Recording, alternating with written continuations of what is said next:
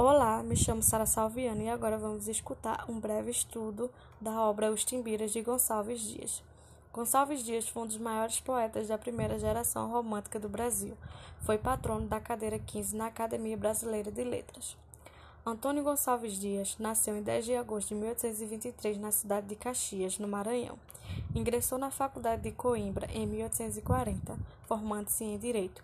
Em 1845, retorna ao Brasil e publica a obra Primeiros Contos.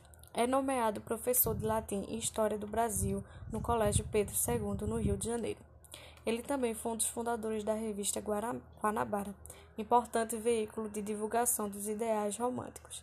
Em 1851, publica o livro Últimos Cantos. Nessa época conhece Ana Amélia, mas por ser mestiça, a família dela não permitiu o casamento. Assim, casou-se com Olímpia da Costa, com quem ele não era feliz.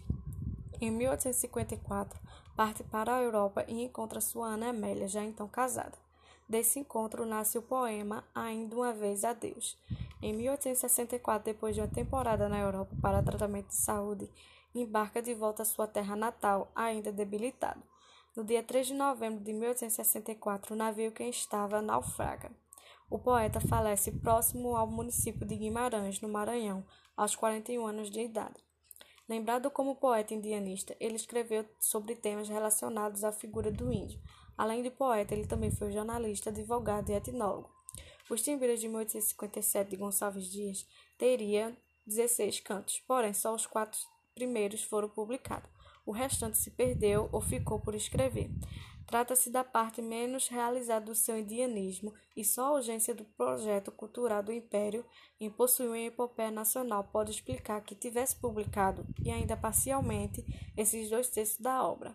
A colonização portuguesa é representada com o impostor de uma terra que ainda tinha outros donos, no caso os índios. Os Timbiras é o título da epopeia que se formou de um projeto ambicioso que Gonçalves Dias substituiu heróis gregos pelos índios que estavam nas florestas brasileiras.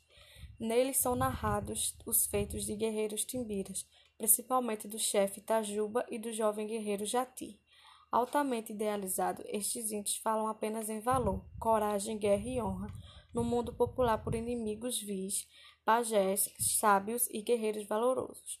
O autor usa e abusa de termos em tupi e do verso branco sem rima. E é isso, gente. Eu espero que vocês tenham gostado.